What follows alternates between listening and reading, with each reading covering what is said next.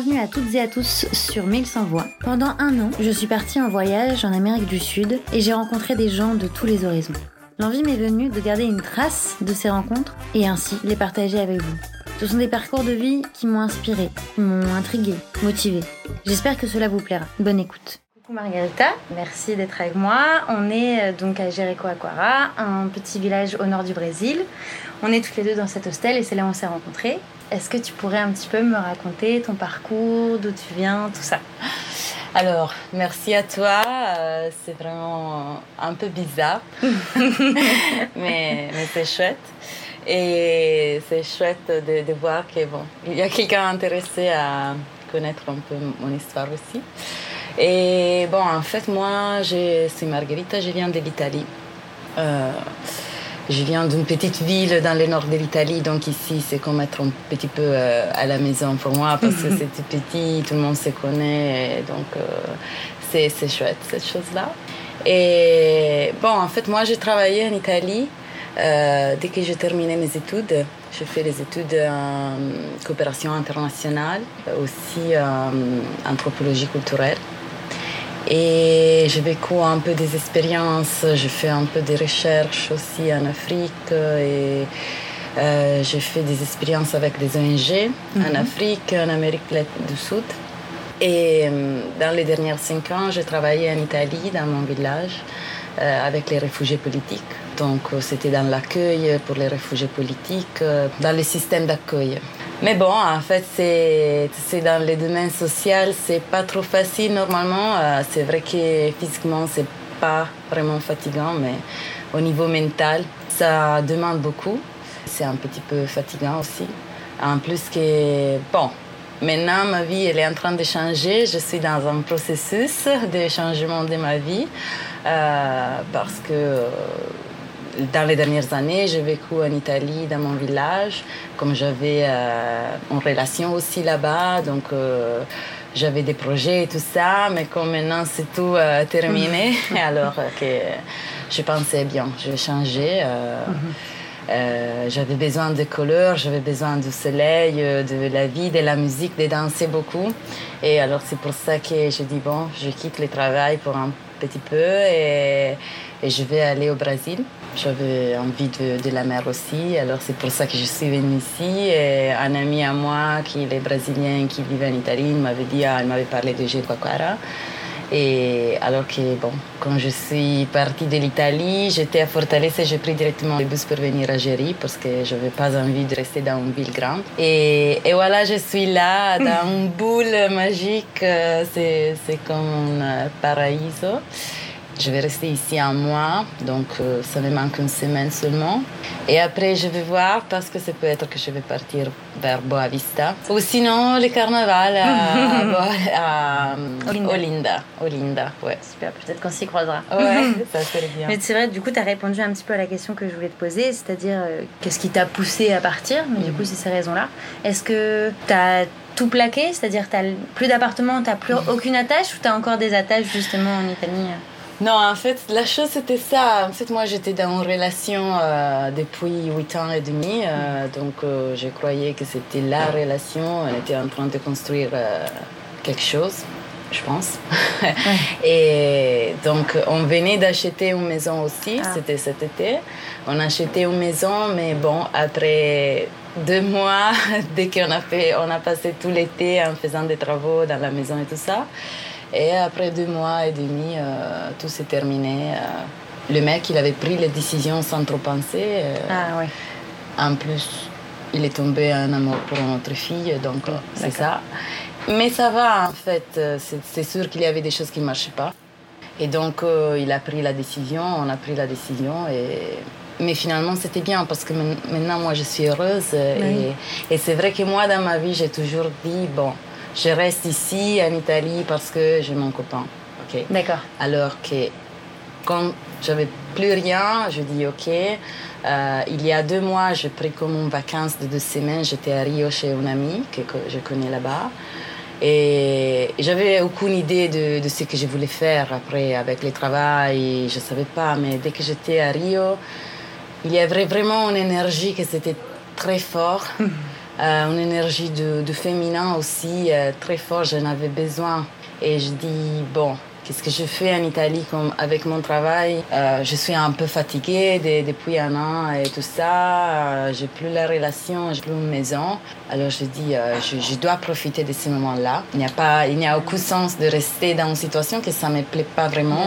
j'ai envie de voir des autres choses, de connaître des autres gens et tout ça. Et alors que je, je, me suis ouvert au monde, et maintenant c'est vrai vraiment que quand tu t'ouvres au monde, la vie va te répondre. Et après, il y a seulement dans ces trois semaines dès que je suis là, ils sont passés beaucoup de choses vraiment incroyables. Des bonnes choses, quoi, positives. Ouais, Et c'est la première fois que tu pars toute seule ou tu étais déjà partie toute seule euh? Alors en fait, dans ma vie, je suis déjà partie toute seule, mais c'était dans des façons différentes.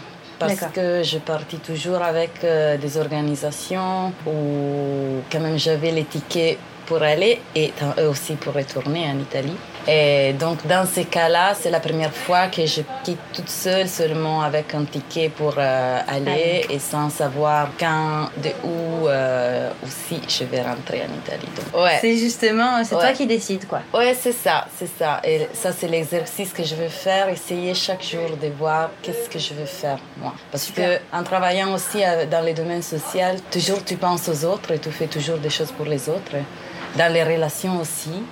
Et jamais tu passes du temps à penser qu'est-ce que tu veux faire, Marguerita, aujourd'hui? Et au début, c'était vraiment, réellement difficile. Bon, c'est toujours difficile, mais euh, petit à petit, ça va aller. Bah oui. Et c'est chouette, c'est amusant, ouais. Oui. Et du coup, Boavista, c'est donc euh, une proposition de travail qu'on t'a faite. Tu m'en as un petit peu parlé, mais j'aimerais bien qu'on en reparle un peu ici. Euh, donc toi, en fait, avant de, venir ici, tu travaillais dans le social et tu m'avais raconté que tu avais eu un peu des expériences euh, en Afrique, tout ça. Et euh, est-ce que tu peux un petit peu me raconter en quoi ça consiste justement ces missions-là, ce que tu fais, et aussi les missions qu'on te propose pour Boa Vista, qui est au Brésil, du coup, une petite ville pas très loin du Venezuela. Ouais, bon, en fait... Quand j'étudiais la coopération internationale et l'anthropologie, j'ai eu l'occasion de faire des expériences c'était au Burundi, euh, j'étais en Centrafrique, en Venezuela et au Pérou. Dès que j'étais une fille de 18 ans, j'avais toujours envie de faire des choses comme du bénévolat, des expériences. Donc j'ai commencé la première fois, c'était au Pérou. Et c'était vraiment une forte expérience. Euh, bon, j'avais 18 ans quand même. Oui. Et c'était dans la périphérie de Lima. Et, et ça, c'était la première expérience. Et après ça, j'ai dit, bon oui, je vais étudier la coopération internationale parce que je veux travailler avec les gens. Pas pour eux, mais avec les gens.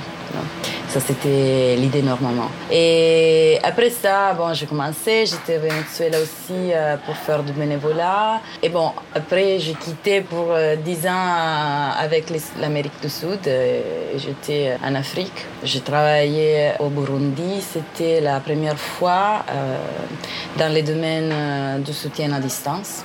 Donc, avec une ONG italienne qui soutient à distance. Donc, on faisait des visites sur le terrain pour voir les familles, euh, des enfants. Et on avait un centre pour les enfants orphelins et pour les enfants qui sont soutenus à distance aussi. Et ce centre-là, il est aussi géré, bon, il est géré par une ONG italienne, mais aussi avec l'aide d'une petite organisation de ma ville natale. Et donc, euh, c'est bien parce que moi, j'étais là-bas, c'était en 2010 la première fois. Mais bon, j'ai fait toujours partie de cette petite organisation. C'est une organisation qui est composée par euh, des vieux gens seulement. Mhm, des vieux euh, mais c'est bien parce que je fais toujours partie de, cette organisation. Je suis retournée au Burundi autre deux fois et chaque fois je vais voir les centres, comment les activités marchent. Et c'est vraiment un projet que je peux voir directement, euh, je peux vérifier comment les choses vont euh, et on est resté toujours en contact avec les gens. Et la deuxième fois, j'étais au Burundi, c'était pour faire une recherche sur la violence sexuelle euh, sur trois provinces du Burundi. Et euh, là, c'était la première fois que je fais vraiment le travail comme anthropologue. Et j'ai eu la, chance de travailler avec une anthropologue qui, travaillait, qui a travaillé beaucoup avec Médecins sans frontières. Et alors qu'elle euh, m'a appris toutes les choses que je connais, Et là, c'était aussi le moment dans lequel je fais aussi la, la recherche pour mon travail, pour mon mémoire de l'université, que c'était sur les façons de communiquer avec des activités de sensibilisation sur la violence sexuelle. Donc, c'est-à-dire euh, les outils comme la radio, les théâtres participatifs, euh, la création des organisations et des associations de femmes euh, qui mhm. étaient violées, voir comment la communauté s'engage et participe aux activités. Ça a dû être fort quand même comme expérience. Ah, ouais. dû rencontrer des personnes avec des histoires assez incroyables. Ouais, il y a aussi, euh, c'était vraiment étonnant de voir qu'il y a beaucoup de violences qui se passent dans la maison. Donc normalement, les gens connaissent leurs... Euh, les agresseurs Ouais, les mhm. agresseurs. Et euh, aussi de voir qu'il y a beaucoup des enfants qui sont violés par les parents, par les voisins et tout ça. Et toujours au Burundi, vraiment, tout ce que c'est les domaines sexuels, c'est vraiment un tabou que les gens, ils, ils aiment pas trop en parler parce que vraiment c'est un tabou. Mais c'était aussi étonnant de voir que partout, bon, moi j'ai parlé avec une amie que j'avais connue euh, la première fois que j'étais au Burundi et j'ai travaillé avec elle la première fois. Alors quand j'étais là la deuxième fois, on s'est voyé, on s'est croisé, tout ça, je lui ai dit, oh, mais oui, je suis là, je suis en train de faire cette recherche-là, et blablabla. Et elle m'a dit, ah bon, oui, alors moi, tu peux m'interviewer aussi parce que moi aussi je suis une victime euh, de mon mari chaque jour. Ouais, c'était vraiment euh, fort. Aussi parce que euh, la position de la femme, c'est pas facile. Il n'y a pas vraiment la possibilité de demander pour le divorce. Il y a beaucoup de corruption à la police, alors que si tu vas pour euh, dénoncer euh, la violence, il y a toujours quelque chose que ça marche pas et tu n'arrives pas vraiment à faire la dénonce, tu n'arrives pas vraiment à faire les processus juridiques et tout ça. Est-ce que du coup ça a aidé certaines personnes? Vos missions, est-ce que ça en a aidé certains? Est-ce que tu as vu des femmes justement un petit peu euh, sortir un peu la tête de l'eau euh? Oui, bon, en fait, nous on faisait la recherche, mais euh, au niveau parallèle, il y avait un projet pour le soutien de cette victime-là. Donc, euh, il y avait des activités de causerie avec les femmes et avec les hommes aussi. On travaille toujours avec les, les femmes, mais c'est très important de travailler avec les hommes. Après, bien sûr qu'il n'y a pas seulement violence sur les femmes, mais au niveau général, c'est plus. Et donc, euh, oui, et il y a aussi des services, euh, comme il y avait un centre seulement pour les victimes de violences sexuelles. Et dès que je suis retournée une troisième fois au Burundi, euh, j'ai eu l'occasion de voir que maintenant il y a plus de services pour les, victimes de violences sexuelles. Il y a aussi des maisons euh, refuges pour les victimes. Parce que c'est vrai que si une femme euh, dénonce euh, le violeur, il y a toujours un jugement par la famille, tu es rejeté par ta famille, par la société et bien sûr as beaucoup de soucis économiques. Donc euh, l'indépendance économique de la femme, c'est pas du tout. Mais c'était vraiment bien de voir que la communauté burundaise, quand même, elle est bien organisée. C'est-à-dire qu'il y a beaucoup des associations de femmes, des femmes qui ont été violées. Et donc euh, il y avait une association qui avait loué un restaurant et donc il faisait de la cuisine. C'était seulement des femmes. Et euh, il y a tout un système de microcrédit. C'est-à-dire que ce qu'ils gagnent, bien sûr, chacun prend sa partie mais il pose aussi une partie euh, en commun, comme dans une casse commune. Mhm. Ainsi que si quelqu'un il a besoin euh, d'une nécessité particulière, il peut prendre l'argent qu'il est dans ces casse communes. Ah, Donc, euh, c'est vraiment une forme de soutien entre elles. C'était super intéressant aussi de voir qu'il y avait une association de femmes violées qui travaillait sur le thème de la violence sexuelle en faisant du théâtre. Et l'éducation sexuelle, il y en a ou pas à l'école Pas trop. Non. Pas trop, vraiment, parce que c'est un tabou quand même.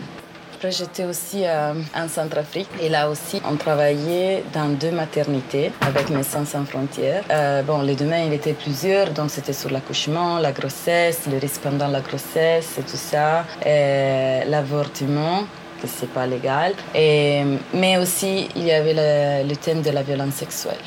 Alors que là aussi, on a fait des focus groups, des groupes de discussion avec les gens dans la communauté. Et c'était étonnant de voir que euh, la violence que ça passe dans la maison, c'est pas perçu comme une violence. Alors qu'ils disent Ah oui, mais avec mon mari, oui, c'est toujours, mais, mais c'est mon mari quand même, s'il a envie. Euh, le consentement personnel n'est pas, pris en compte, quoi. C'est ça. Alors, le travail le, plus difficile, c'était. Mais c'était aussi avec l'équipe, l'équipe euh, de staff national, mhm. non? Parce que vraiment, c'est une chose qui s'est perçue euh, dans notre façon. Ou nous, on l'aperçoit dans notre façon, non? Euh, On a vraiment un, système différent de perception de ça. Et donc, là, c'était vraiment le rencontre culturel. c'est ça. ça. non? Un choc culturel entre deux cultures. Ouais, c'est ça. Et du coup, tu m'as parlé d'un projet à Boavista. Un peu en résumé, qu'est-ce que c'est ce, projet? Euh, Bon, comme je te disais, quand tu ouvres à la vie, euh, la vie te répond en fait. Et dès que je suis arrivée là, ils m'ont proposé d'aller à Boavista, comme ils savaient que j'étais déjà au, euh, au, Brésil. MSF m'a prégunté, m'a demandé si je voulais aller à, à Boavista, qu'il y a en mission. En fait, c'est Boavista, c'est une ville à côté de limite. De la frontière? Mhm, la frontière qu'on a, qu'on Venezuela. Alors qu'il y a beaucoup de gens, des réfugiés, des migrants qui arrivent de, Venezuela au Brésil. Et alors qu'il a, MSF, il a un projet sur, euh, voilà, toujours dans les domaines sanitaires, de la santé, pour la population locale, mais surtout pour les, pour les gens migrants, pour les Vénézuélanos euh, qui sont là-bas. Et euh, voilà, ils m'ont proposé d'aller travailler avec eux pour six mois comme anthropologue. L'anthropologue dans la, dans l'organisation des MSF est utilisée sur les activités de promotion de la santé. C'est-à-dire que euh, en fait, c'est comme être un pont entre la communauté et les médecins, projet médical aussi. Donc c'est vraiment un pont de communication, c'est-à-dire voir ce que c'est important pour la communauté, recevoir les besoins de la communauté et les transmettre au niveau des projets, mais aussi essayer de transmettre ce que c'est important pour les projets, dans tout ce que c'est le domaine hygiénique, sanitaire, les informations bases sur l'hygiène, non, pour prévenir épidémies ou mhm. maladies ou tout ça. Essayer de les transmettre à la population dans la façon meilleure, c'est-à-dire dans la façon comment on peut dire euh, que ouais, il faut toujours faire attention à, à, ce qu'on communique et à comment on va le dire aux gens. Parce que parfois, c'est vraiment perçu, nous, on pense que c'est... La meilleure façon de le ouais, dire. La... Ouais, mais c'est pas vraiment la meilleure. Et alors, c'est ça que c'est vraiment super important, le travail que chaque jour l'équipe nationale fait dans les territoires, parce que eux, ils connaissent vraiment les contextes. Donc, il faut toujours avoir confiance en eux et... Et se référer à eux quand... Ouais, c'est ça. Alors, j'imagine que tu es quand même partie, de ce que je comprends, pour un voyage un peu intérieur mhm, aussi, mhm. par rapport à toi, te, te redécouvrir. Et c'est vrai que donc on te propose ce projet professionnel qui est intéressant, c'est un peu un gros dilemme. Bon, la vie ne s'arrête pas, c'est pas parce que mm. tu fais ce projet professionnel que tu peux pas faire un projet sur toi, mais est-ce que ton instinct sait ce qu'il a envie là maintenant? Est-ce qu'il a envie de... c'est ça, moi je me suis posé vraiment euh, beaucoup beaucoup la question, qu'est-ce que je vais faire? Parce que moi je suis partie pour rester à moi-même, essayer de me prendre mes temps et tout ça. Euh, je me suis vraiment posé beaucoup la question et je me suis dit, bon Marguerite, tu es tu as quitté tout pour prendre le temps pour toi-même et tout ça. Alors, après un mois seulement. Oui, on te propose. Ouais, et, en fait, ils m'ont proposé le même jour que je suis arrivée ici. Dès que je suis arrivée, ils m'ont écrit pour me demander. Et c'était. Oh my god, qu'est-ce que je vais faire? Mais quand j'avais déjà dit ici dans l'hostel, je vais rester ici un mois, j'ai dit bon, moi je reste ici. Si après vous avez encore besoin, on Bien peut en parler. Mais c'est vrai que bon, dans tous ces temps, dans ces mois-là, je me suis vraiment pris le temps de que j'avais besoin. Et c'est sûr que maintenant, je suis dans un moment dans lequel je dis, bon, j'avais envie de voir le Brésil et j'avais envie vraiment de voir aussi comment les gens vivent vraiment, non? Pas dans façon touristique. Alors que là aussi, c'est une bonne opportunité pour moi aussi de, de voir comment ça marche réellement la, la vie pour les Brésiliens et voir aussi, parce que ça c'est une, réalité aussi, il y a beaucoup de Vénézuélanos, mais c'est une réalité et c'est vraiment, euh, on peut la toucher, on peut la voir mhm. vraiment. Et ça, ça m'intéresse beaucoup. Bon, personne va à Boa Vista, il n'y a pas de touristes à Boa Vista, je mhm. crois, non? Il n'y a vraiment pas trop de choses à voir. Mais ça fait partie de la vie vraie, non? Donc euh, oui, et en plus, je sais que maintenant, moi, j'ai plus de conscience et je sais que je dis oui, il y a le travail, mais il y a même Marguerite. moi aussi. Donc euh, ça sera fatigant, ça sera pas facile, mais on va voir. tu verras bien. Est-ce que peut-être déjà avant en Italie, tu avais déjà entamé ce processus sur toi, sur cet éveil personnel Ouais, en fait, c'est ça que je voulais dire aussi avant, c'était que quand s'est terminé ma relation et tout ça, moi j'avais déjà envie de faire tout un parcours euh, avec quelqu'un. J'avais déjà fait un parcours il y a trois ans euh, avec un psychologue euh, sur moi-même et tout ça, parce que c'était une période dans laquelle j'étais tombée vraiment dans les bas de moi-même.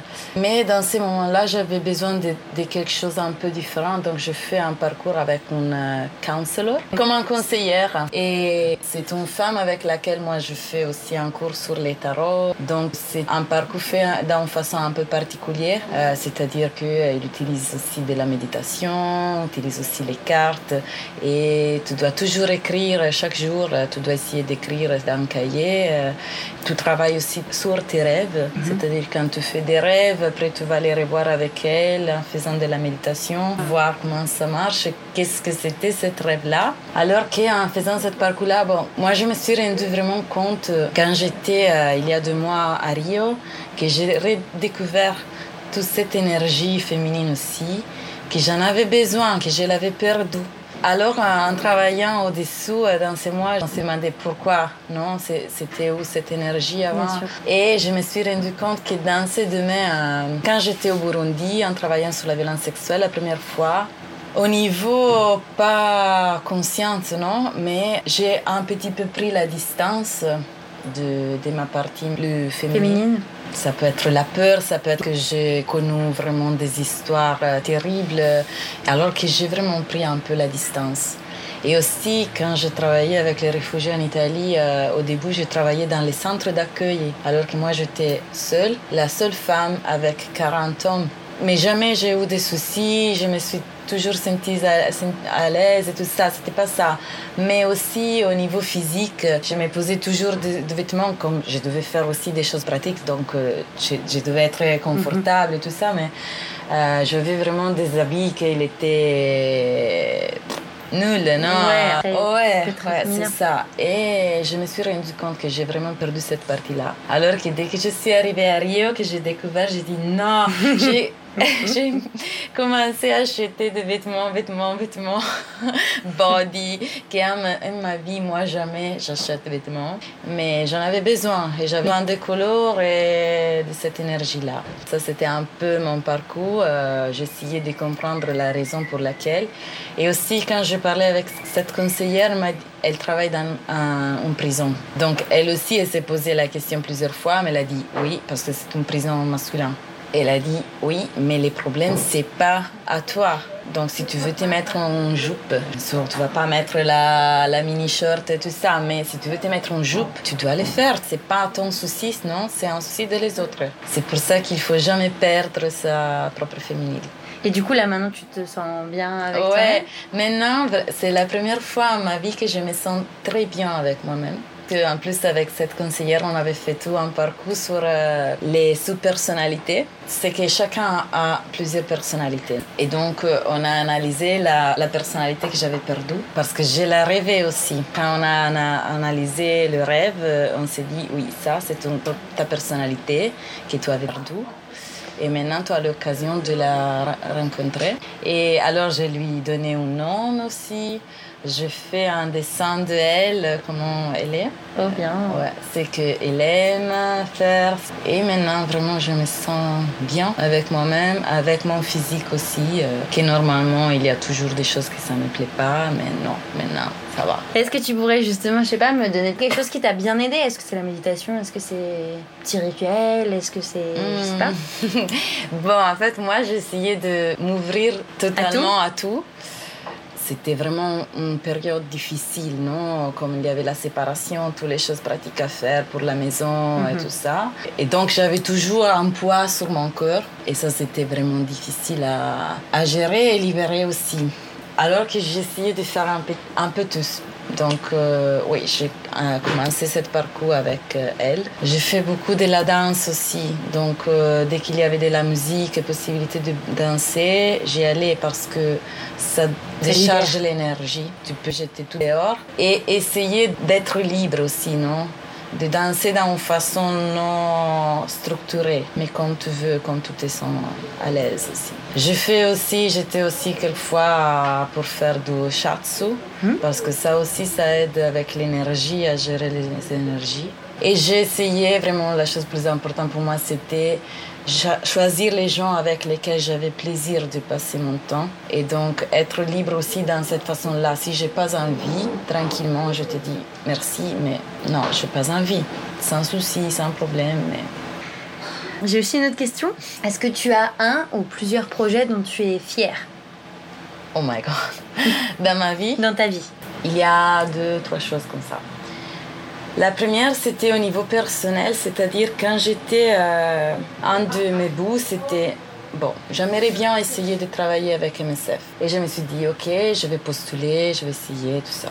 Alors je fais tous les processus de sélection et c'était bien. Et ils m'ont proposé d'aller en Centrafrique et j'ai dit, ok, ça va, mais je n'avais pas vraiment bien les idées claires, non?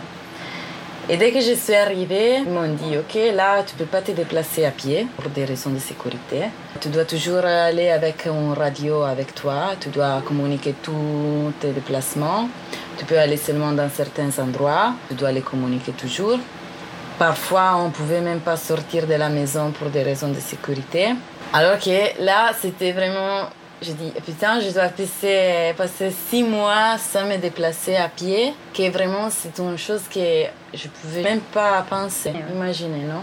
Et aussi, il y avait une fois, et quand je suis arrivée, ils m'ont dit, oui, une de, deux maternités, maintenant c'est fermé, parce qu'ils sont rentrés avec des armes dans la maternité, donc maintenant on l'a fermé. Ok, bien, super, bien cool. Et aussi, euh, il y avait un jour que j'étais dans cette maternité et ils ont commencé à tirer dans la route, alors que tout le monde il était couché par terre. Et bon, alors là, quand j'ai terminé les six mois, j'ai dit Bravo Marguerite C'est bien, c'est bien, bravo, vraiment, tu as réussi. Donc maintenant, tu peux vraiment faire tout ce que tu veux, non? C'était une démonstration à moi-même que je pouvais faire des choses. Bien sûr. C'est ça. C'est pas le pire euh, pays du monde, les Centrafrique, c'est pas ça. Non, pas du tout. Mais pour moi, c'était déjà plus fort de ce que j'avais vécu avant. Et sinon, euh, un projet de lequel je suis fière, euh, c'est au niveau professionnel. Quand j'ai commencé à travailler avec les réfugiés en Italie, j'ai travaillé comme euh, opérateur, donc on faisait les choses pratiques toujours. Et après un an, je suis devenue coordinatrice du projet. Et là, c'était super fatigant parce que on avait 230 personnes dans l'accueil. on travaillait dans deux provinces dans l'Italie, donc je devais me renseigner avec les institutions, avec les préfectures et, tout ça, avec les préfets qui m'appelaient à 3, heures, du, matin. du matin en disant ah oui ils sont en train d'arriver, on se voit à la gare, on va les attendre et blablabla. Et là aussi, parce que moi j'avais comme 26, 27 ans, quelque chose comme ça, non? Je suis, j'étais jeune quand même. Ils m'ont donné une tellement grande responsabilité parce que vraiment ils m'ont donné une très, très grande responsabilité. Mais là aussi, c'était super fatigant. Après un an, j'ai dit à un moment, je dois prendre un petit peu de pause parce que vraiment c'était ouais, c'était 7 jours sur 7, 24 heures sur 24, c'était folle. C'est vraiment euh, super, euh, super intéressant au niveau professionnel.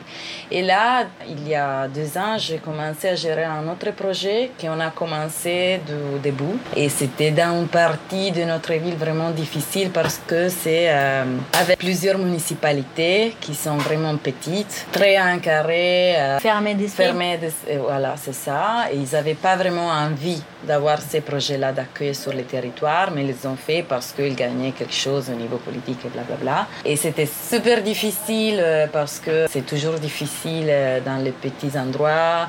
Parfois, ça semble d'être dans les Far West, non? Mhm. Avec le, le, maire qui t'appelle, tu dis Ah, il y a ce mec-là qui a fait des problèmes avec son voisin. Alors que si moi j'ai des problèmes avec mon voisin, dans ma ville, j'appelle pas le, maire, non, normalement. Mais comme c'était vraiment très petit, c'est vraiment géré dans une façon de shérif, non Et donc, euh, c'était difficile, mais c'était bien aussi de voir que parfois, c'est nous qui on a plus de préjugés.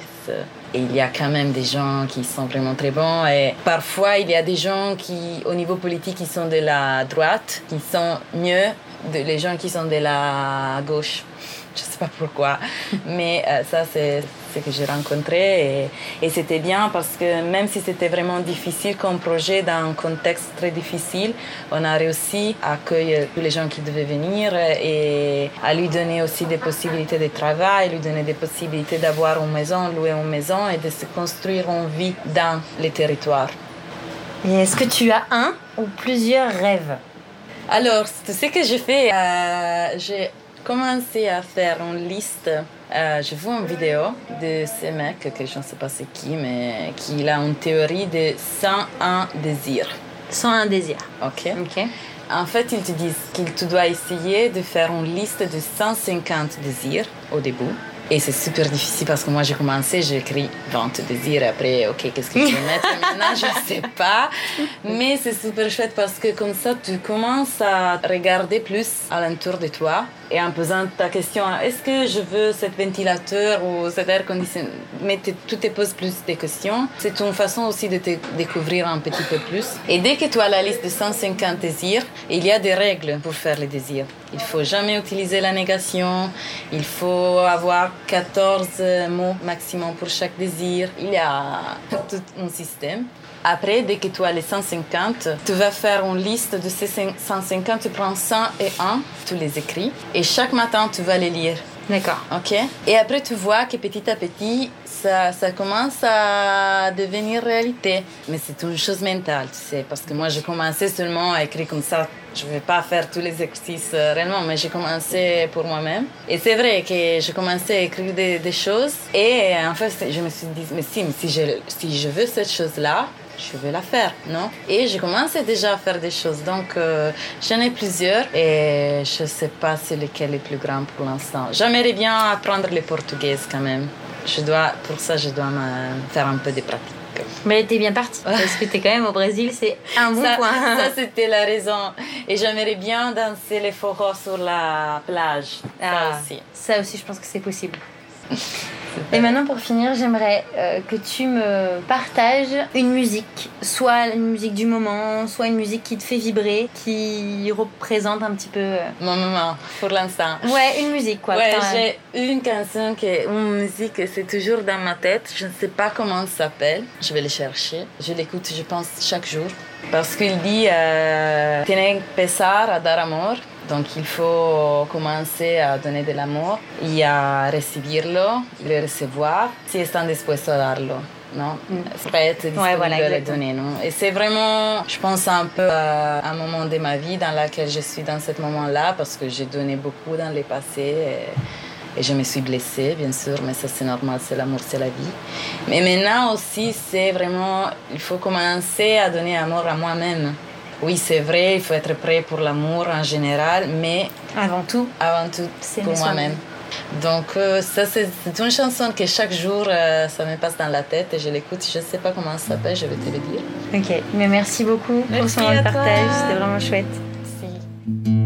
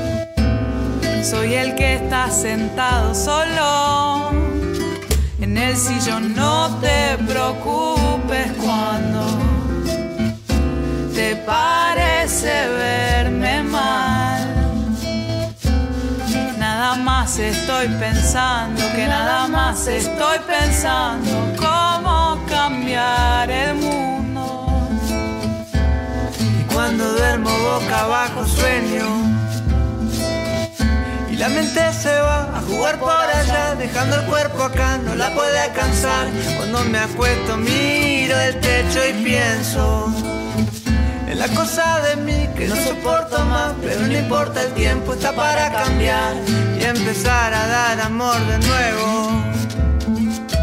Y empezar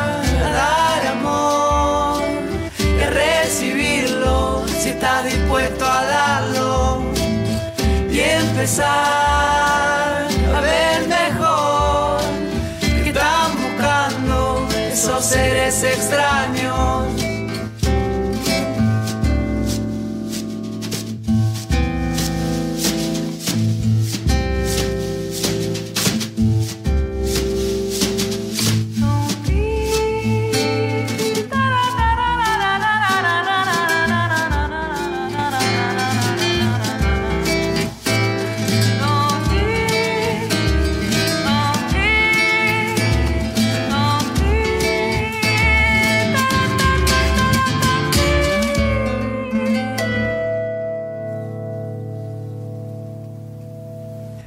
Siento sincero y tanto que nunca puedo bailar cuando no lo está escuchando el corazón.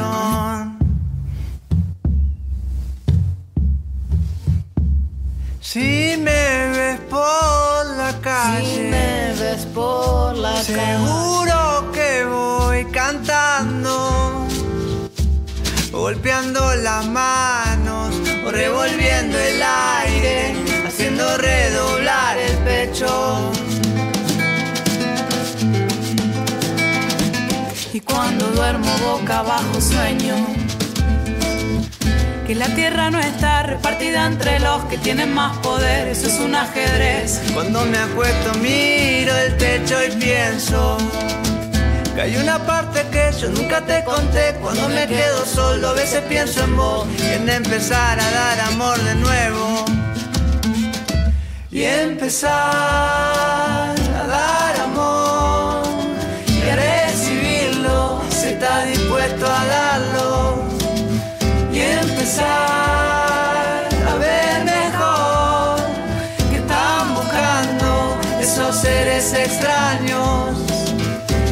empezar a dar amor y a recibirlo si está dispuesto a darlo y empezar a ver mejor que están buscando esos seres extraños y empezar a dar amor y a recibirlo si está dispuesto a darlo y empezar a ver mejor que están buscando esos seres extraños.